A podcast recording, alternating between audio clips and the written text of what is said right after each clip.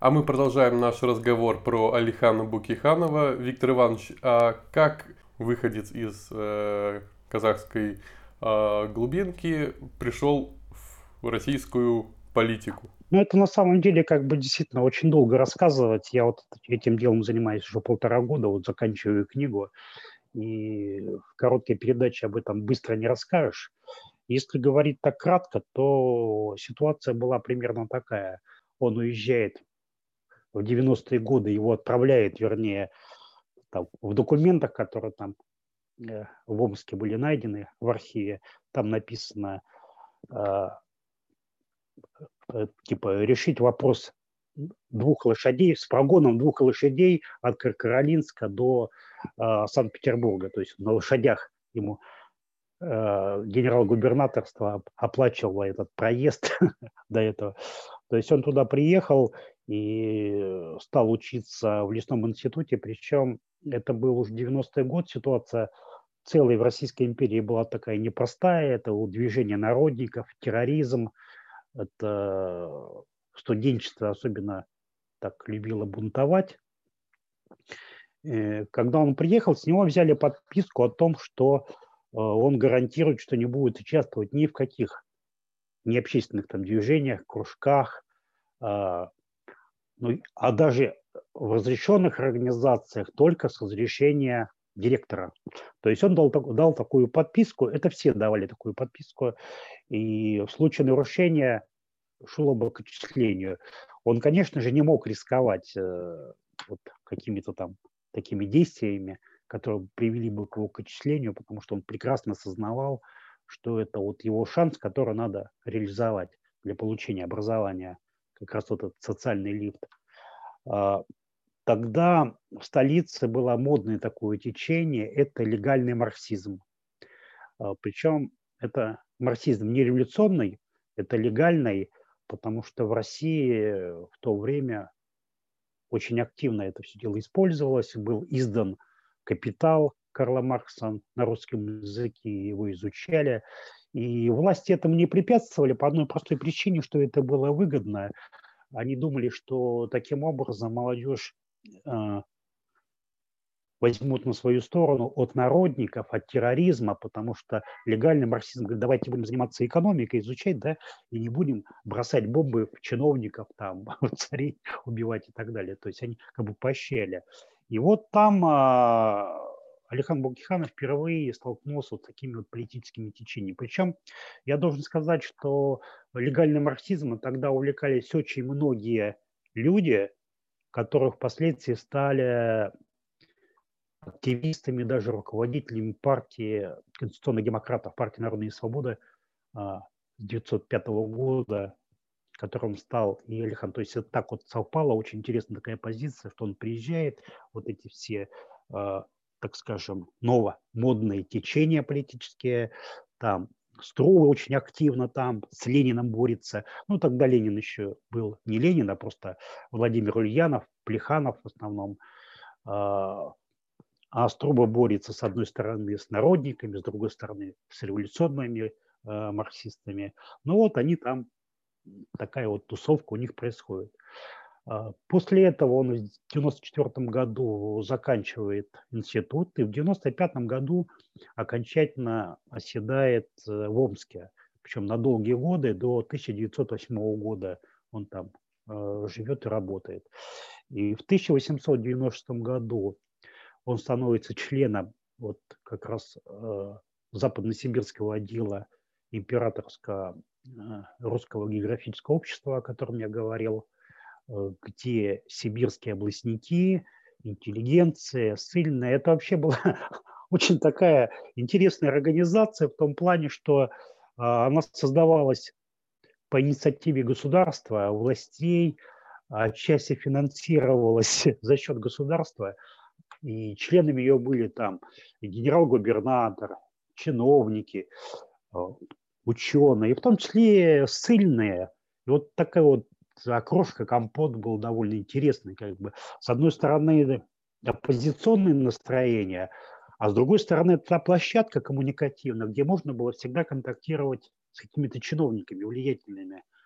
И через это общество э, финансировались очень многие, организовывались экспедиции, в том числе по изучению там, э, Центральной Азии, в том числе Казахстана, где приезжал и Потанин.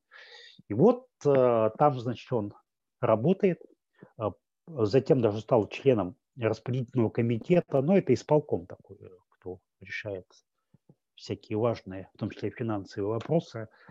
И он там активно взаимодействует с сибирскими областниками, вот в частности с Потаниным, про которого я говорил. И вот в это время, и не только он, а очень многие представители интеллигенции Казахстана, а, в частности, там вот писали в своих мемуарах, что а, их молодость прошла, студенческая молодость прошла под флагом э, сибирского областничества, то есть они там учились у них. А, Алихану Балкихану очень понравилась идея э, сибирских облазняков, это идея автономии. То есть вот автономия народа. Но э, далее э, стояла задача это вот наполнить ее конкретно своим содержанием, которое бы интересы отражало своего уже народа.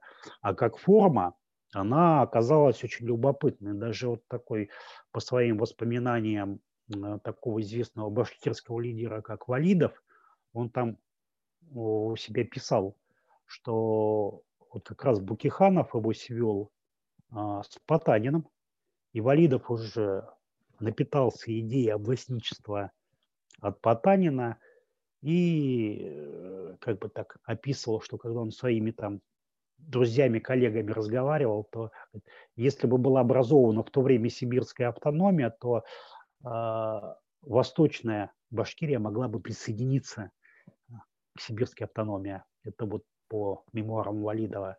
И он сводит, что это как раз Букиханов его свел а, с Потаниным. То есть эти идеи стали бродить. Они отчасти, конечно, были оппозиционны. Не будем забывать, что сам Потанин в свое время был осужден за сепаратизм. Его судили. Он был в ссылке очень серьезно, как бы. То есть вот эти идеи, они так постоянно бродили. Это вот первый этап а, такого вхождения, оппозиционность. А уже потом, когда 1905 год, когда вся Россия забурлила, и он тоже начал вместе с Россией бурлить. И как уже видно, представители вот этого западного сибирского отдела Русского географического общества – его в 1905 году в ноябре приглашают на съезд а, вот земских организаций. Это очень крупное было такое объединение в ноябре в Москве на квартире князей Долгоруковых собралась, по сути дела, вся элита общественности. Вот действительно это была вся элита, где они там... Это было связано во многом с выходом манифеста 17 октября Николая II, где он обещал политические свободы, закреплял организацию там, политических партий, выборы, организации выборов в Государственную Думу. И вот со всей страны стали собираться общественники, где там был и Алихан Букиханов. А, он там выступал с прекрасной речью, она опубликована, он там действительно в защиту и в поддержку своего народа от имени, как он говорил, 4 э, миллионов киргизского населения – а, у нее очень большая такая речь была, очень ну, действительно эмоциональная. То есть, вообще у него было очень хорошее образование, как бы журналист. А, я с большим наслаждением читал его статьи. У него очень богатая образная речь, ну, письменная речь с использованием там, положения Достоевского, Толстого, Салтыкова, Щедрина – вот две мои предыдущие книги, они были связаны с биографией Александра Ивановича Гучкова. Это очень известный был э, лидер Союза 17 октября. Я две книги выпустил. Э, и вот у него, у Бутихана очень много статей, направлены это особенно 6-7 1906-1907 года, когда он был э, редактором газет в Омске кадетской направленности он там разбивал октябристов, в первую очередь Гучкова. Мне это было очень интересно, потому что я многие сюжеты знал с одной стороны, а здесь я узнал как бы с другой стороны. И он находил такие просто слова, что получается наслаждение от самой постановки речи, от написания, как бы не от смысла, может быть, от э, самой фразеологии. И вот в 905 году, значит, он попал, по сути дела, ворвался в элиту, политическую элиту, это действительно так, и там закрепился. А, с конца 905 года он начал участвовать в выборах, был арестован, задержан местными властями. И в апреле 906 года его выпустили, потому что он был избран выборщиком по выборам а, членов Государственной Думы. Потом его избрали, он стал так вот э, членом Первой Государственной Думы. Правда, он не участвовал в заседании, когда он приехал, ее уже закрыли. Она была окружена войсками, полицией. Он узнал, где все находятся. Ему сказали в Выборге. Он туда поехал, а там уже два дня такие баталии были, где приняли вот это вот известное выборгское воззвание.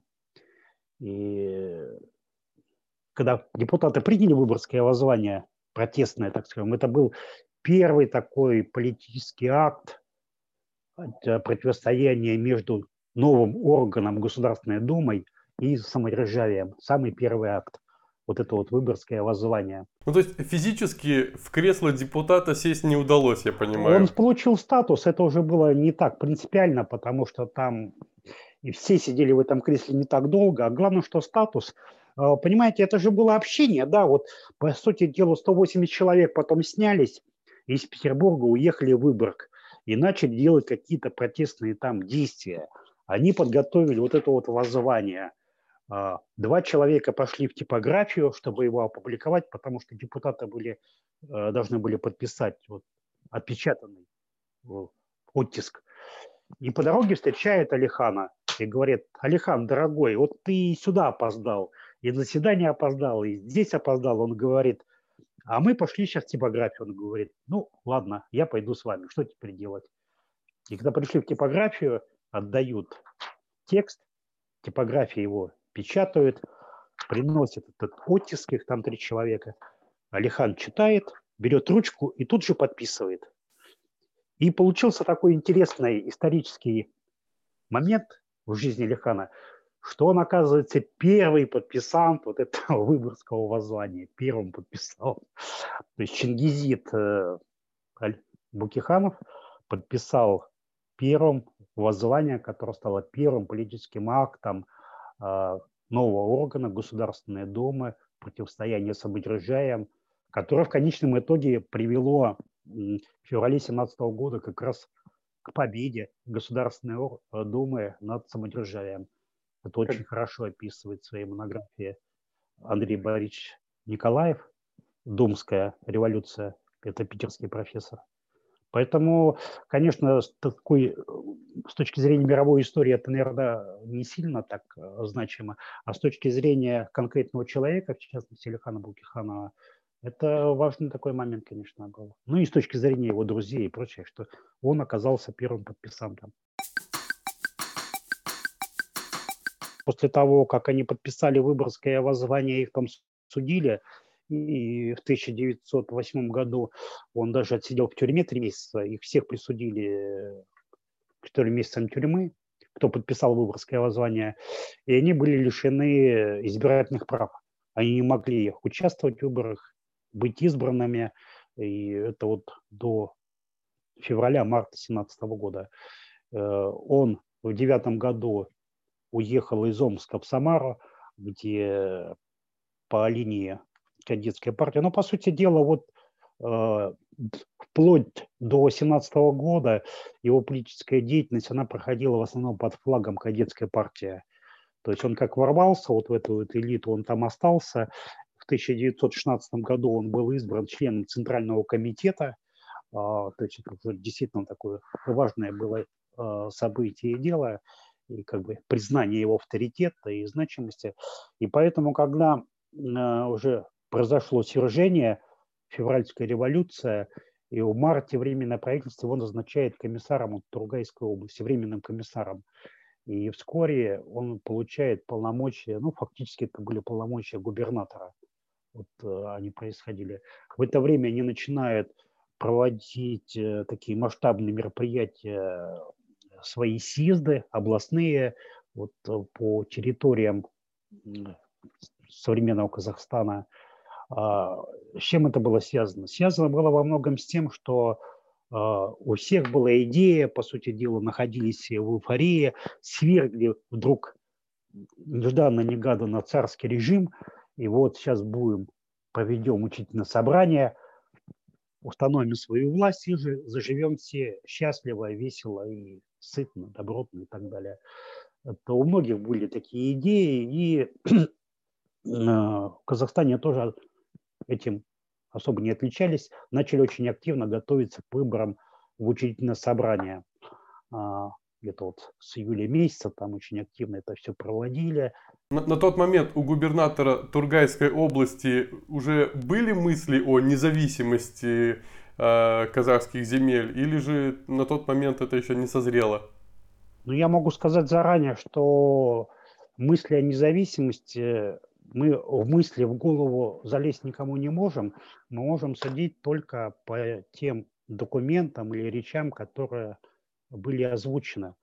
Так вот, ни у его, ни у других лидеров а, положение о независимости а, не зафиксировано, их просто нет вот а, на данный момент.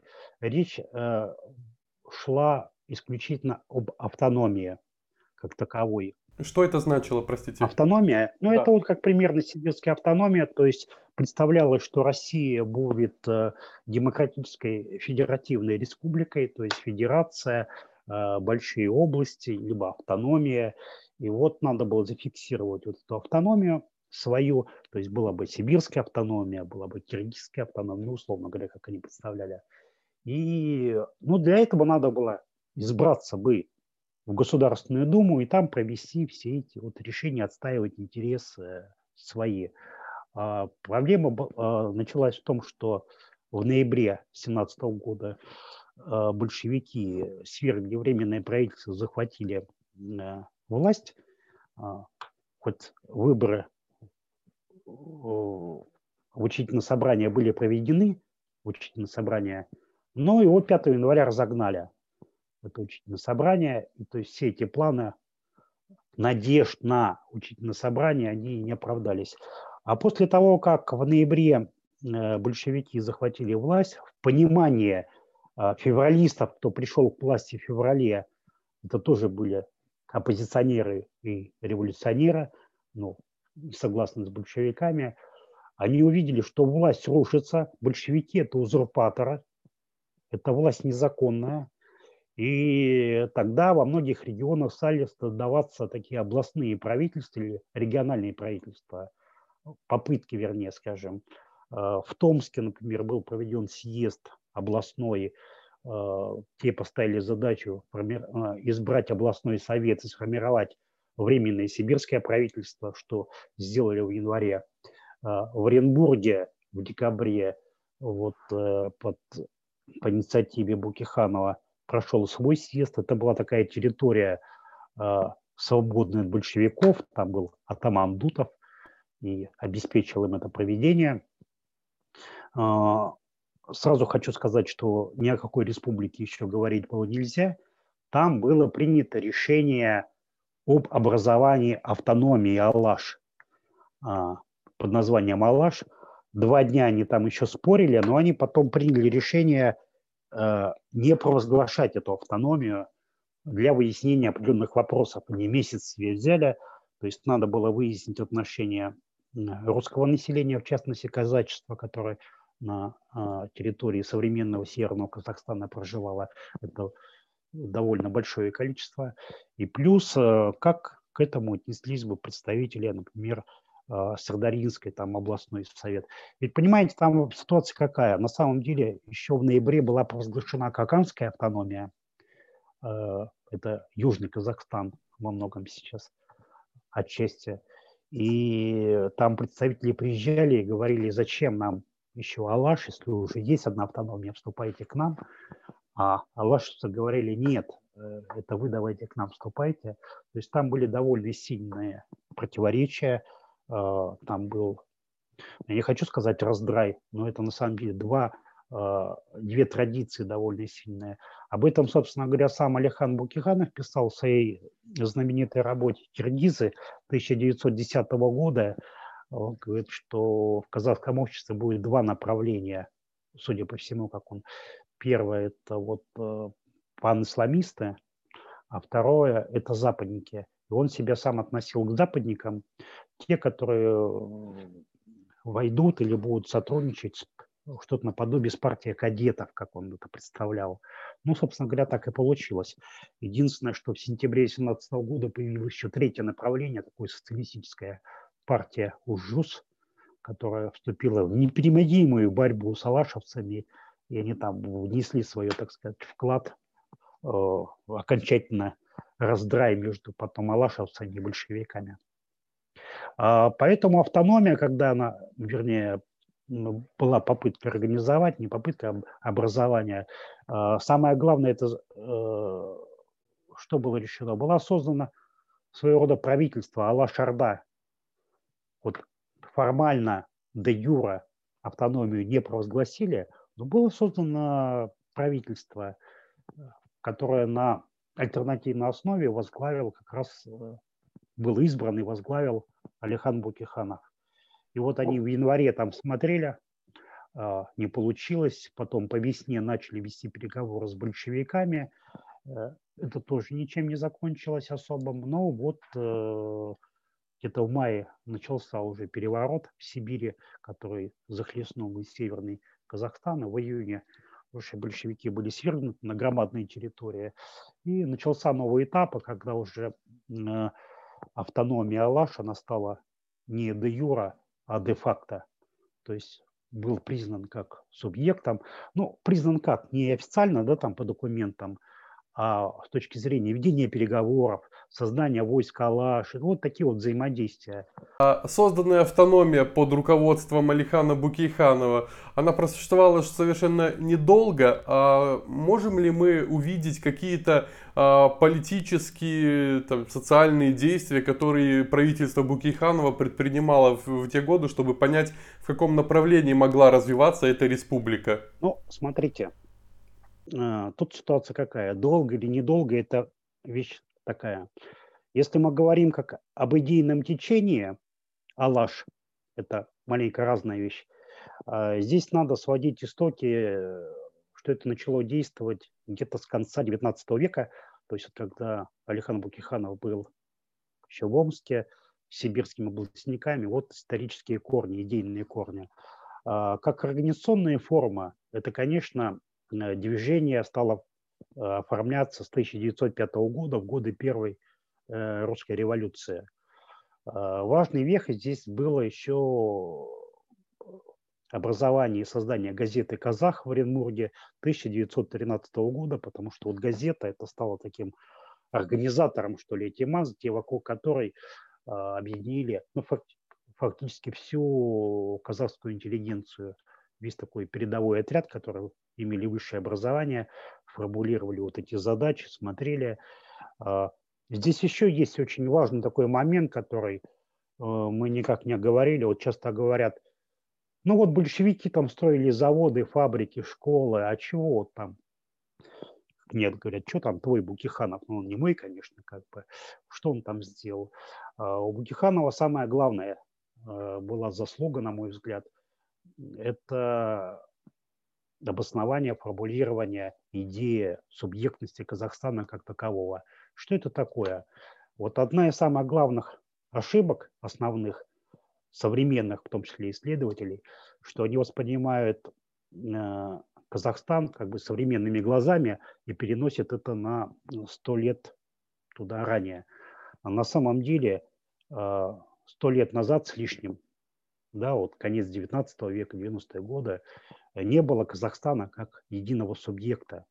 Это была полная территориальная разобщенность, его территория относилась к, некотор... к нескольким генерал-губернаторствам, потому что административно власти царской э, России, империи, поделили так, как выгодно было действительно империи с точки зрения обороны там, и на несколько губерний разделили, вернее, генерал-губернаторств. Что, что это означало? Что не было единого центра принятия решений, не было единого центра притяжения ни административного, ни политического, ни культурного. И если бы это все так сохранилось, то непонятно, чем бы это все закончилось. Вот, например, очень крупный российский историк Булдаков Владимир Прохорович, он говорит, что без э, интеллигенции, Алаш, никакой бы автономии не было. Я с ним абсолютно согласен, и вот э, занимаясь этой своей деятельностью, такое длительное протяжение э, уже время, э, я не только это подтверждаю, сам категорически на этом настаиваю. То есть одна из самых главных задач, что первое, вот впитав в себе идеи автономии от сибирских областников – на пути к созданию автономии была, было очень сильное препятствие – это вот отсутствие этой субъектности. Заслуга Букиханова как раз в этом и заключается, что он первым в истории дал научно-теоретическое обоснование субъектности, где он на основе вот анализа данных, э, переписи выделил в своих работах, в своих работах вот эту территорию, которую занимали казахи.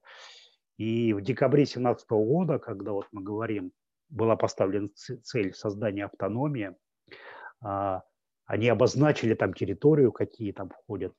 Это было полностью все на основе идей научно-теоретических проработок Алихана Букиханова. То есть он подготовил вот эту вот всю базу научно-теоретическую, которую потом взяли.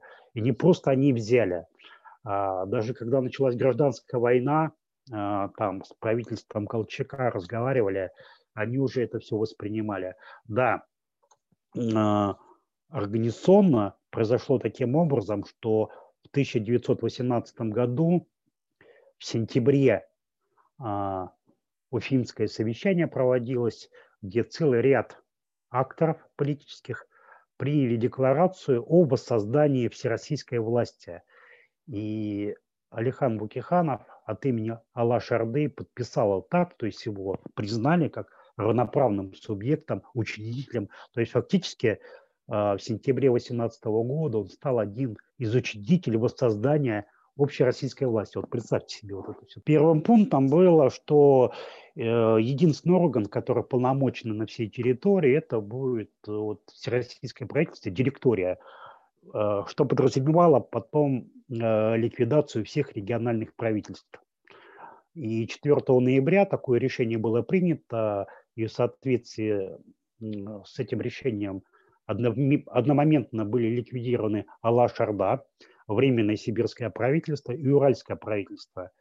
Вот иногда э, в казахстанских исследованиях, статьях э, э, коллег, они указывают, что вот была ликвидирована там Алла-Шарда, умалчивая или просто не зная о том, что еще и другие были ликвидированы, э, преподносит таким образом, что вот и Российская империя боролась против Казахстана, и вот и Временное правительство, и эти все, вот там. На самом деле это не так, а, абсолютно не так, я с этим не согласен. А, мало того, что Букиханов был сам учредителем всероссийской власти, это, извините, действительно не баран чихнул, а в ноябре они прекрасно понимали, к чему это все приведет.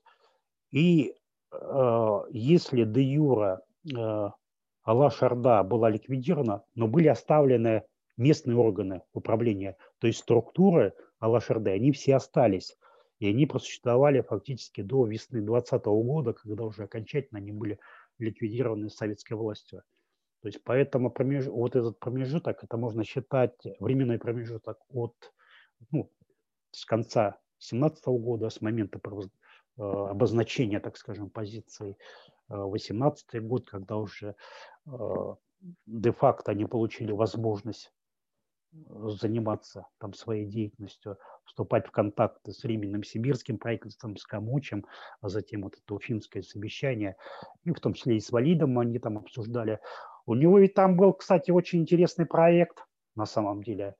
Он в июле 1918 года отправляет письмо Временному сибирскому правительству о взаимодействии, там, о планах всевозможных и у него было там одно из предложений, это шестой пункт, о том, что немедленно собрать типа Конгресса всех представителей всех освобожденных территорий от большевиков и создать единую федерацию. Причем предполагая, что это должно быть э, Киргизия, вернее Алаш, а, Туркестан, Башкирия и Сибирь. Он не был поддержан, это не было реализовано, но тем не менее планы такие были, то есть как вот вы спрашивали у меня там умонастроение, да, что следовало ожидать и так далее.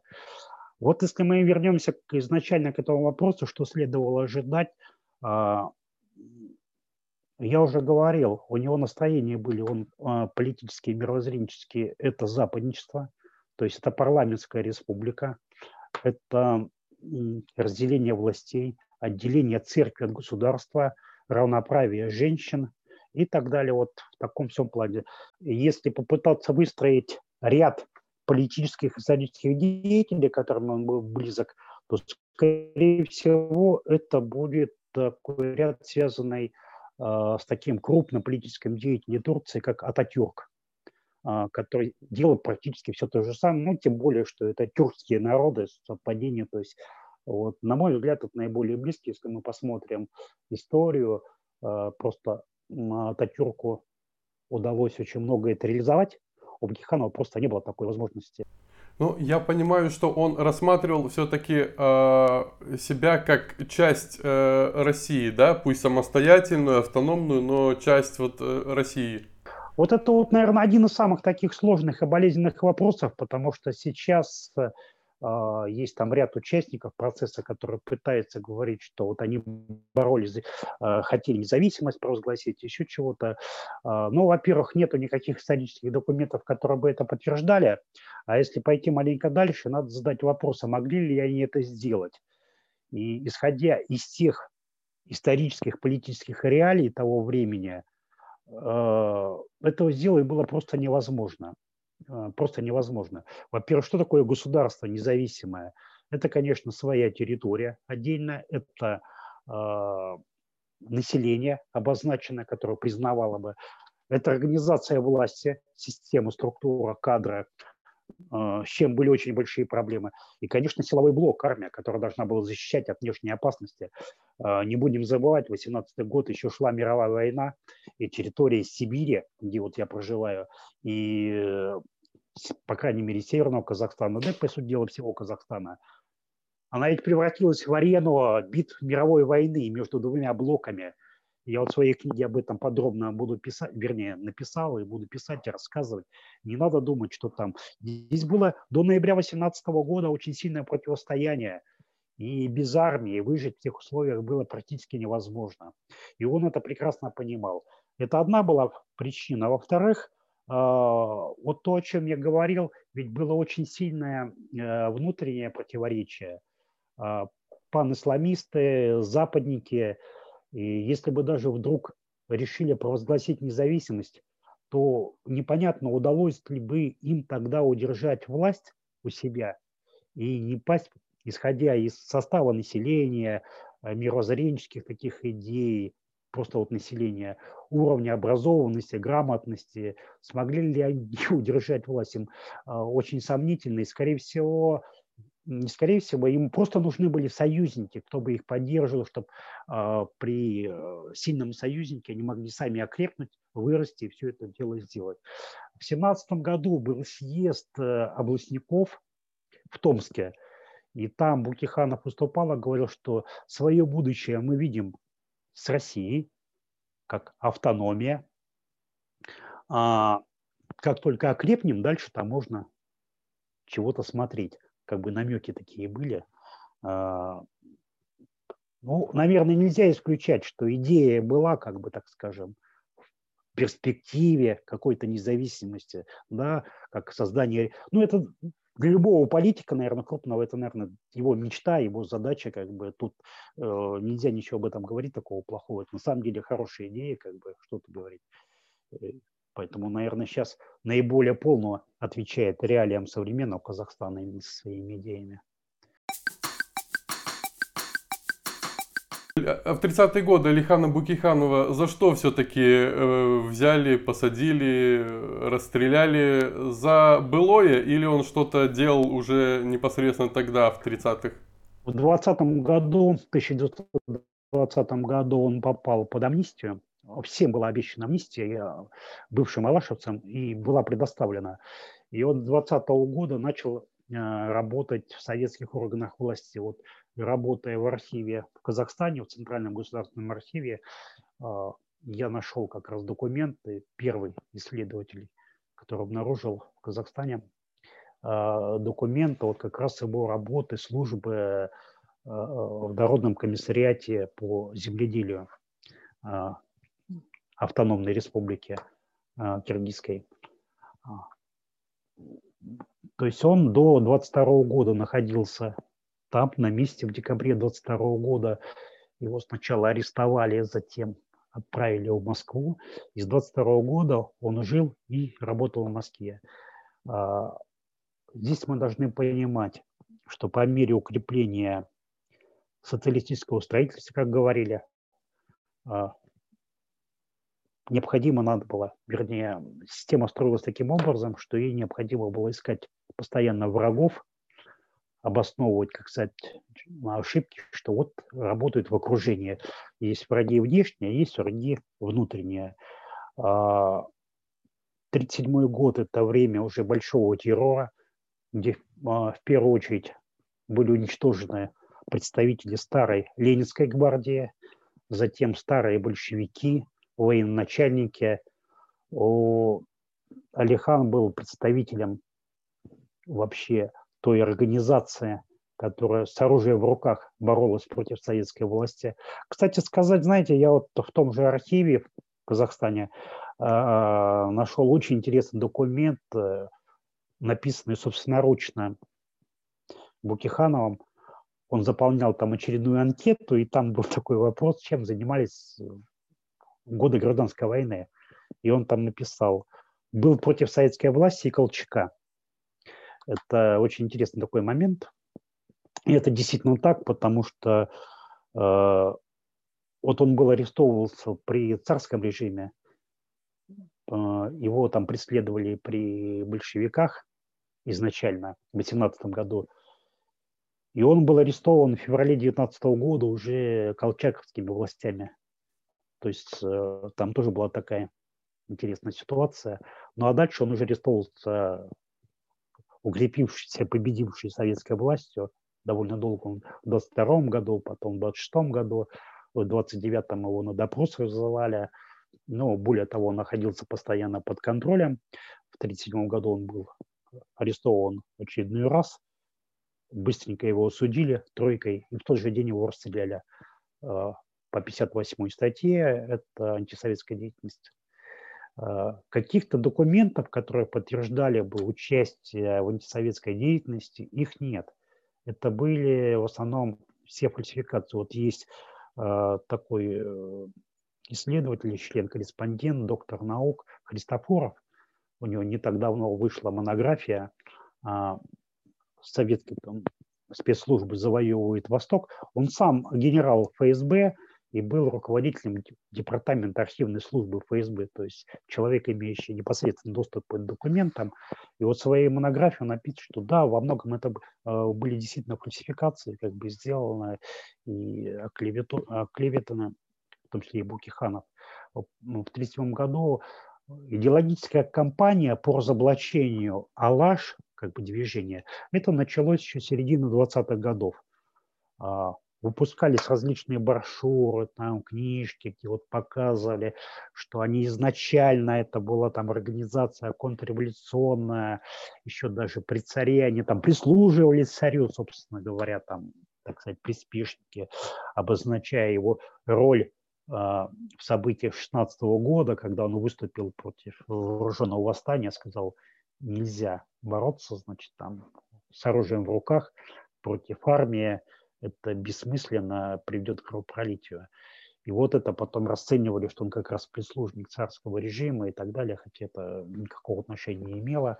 А задача была очень простая – показать, что вот эти вот контрреволюционные, реакционные э, якобы силы, они действовали как до революции, и потом советская власть дала им амнистию, но тем не менее они продолжили вот эти вот организационные формы. И, конечно, конце 30-х годов, когда самые первые большевики истреблялись, члены политбюро и очень многие, выжить э, руководителя так скажем, антибольшевистская организация, было практически нереально.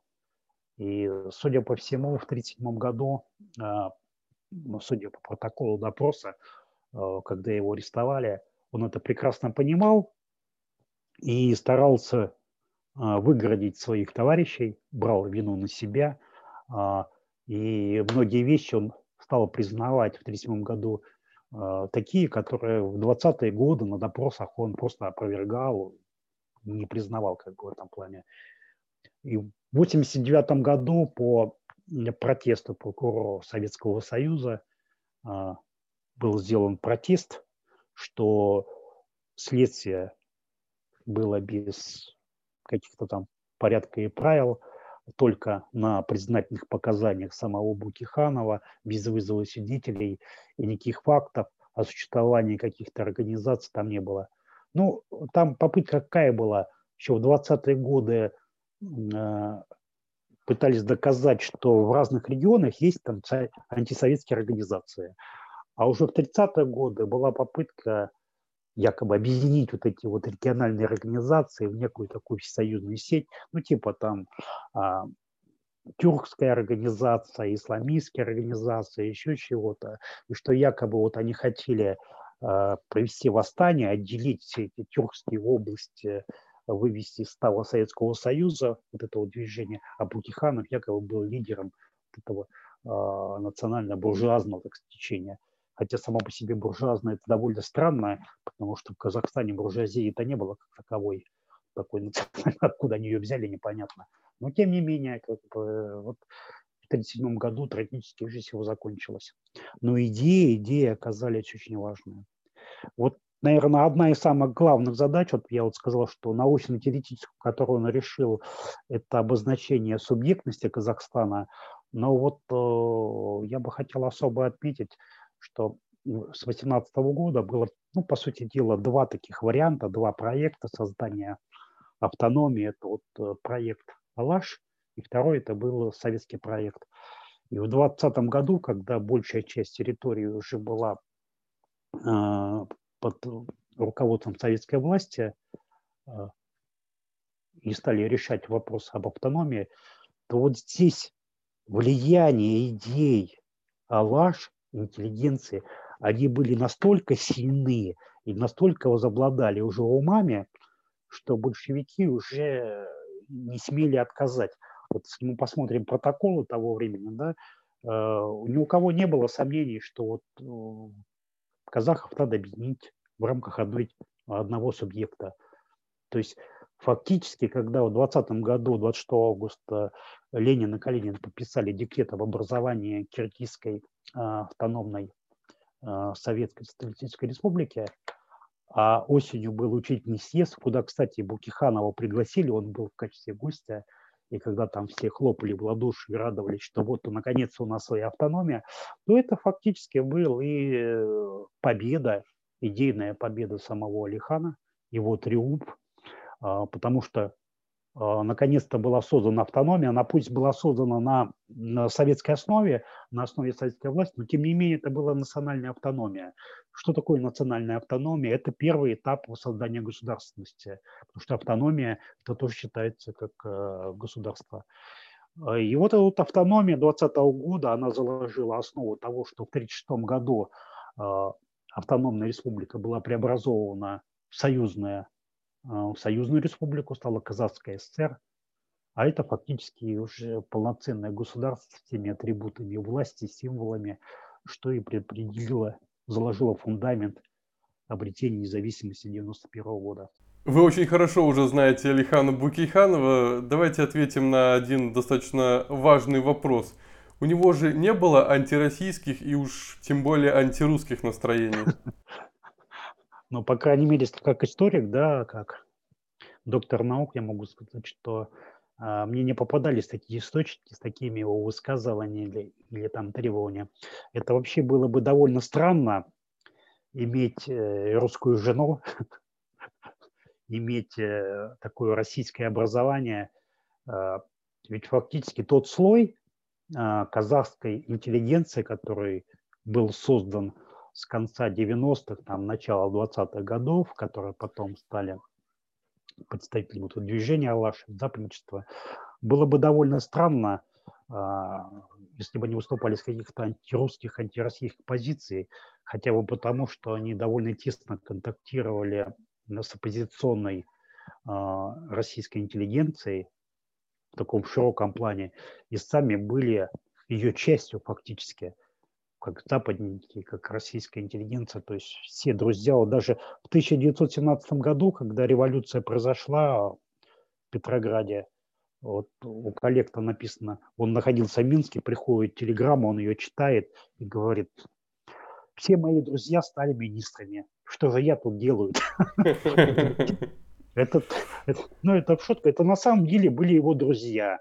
А он долгие годы, значит, на территории современной России он, наверное, прожил большую половину жизни, а, столько лет там в Омске, затем в Самаре, куда его тоже друзья устроили работать в банк, а, служить в банке, где он создавал там свои условия. И после этого как бы там происходило. Ну а с 22 года по 37 вообще в Москве находился. Э, я же говорил, он э, очень активно впитал в себя очень многие элементы э, русской культуры, в частности, литературы. Он прекрасно знал русский язык, и не просто русский язык, вот, чтобы мог разговаривать. А, он его знал так, как не знают многие русские, потому что для нас это там бытовые сленги и так далее.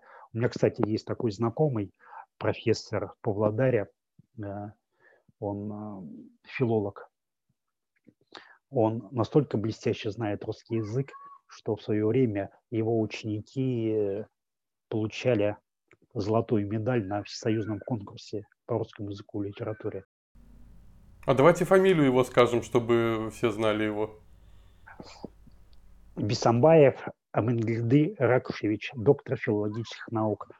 Там был такой случай, очень интересный, когда девочка победила, в Барнауле был конкурс, ее вызвали в зал, а, значит, там, ну, к трибуне вышла девочка, там подходит ведущий, говорит, какая ты молодец, вот ты чемпионка, ты там победила, там то все, вот тебе там цветы, подарки. А скажи нам, а кто твой учитель, кто тебя так научил так хорошо русскому языку?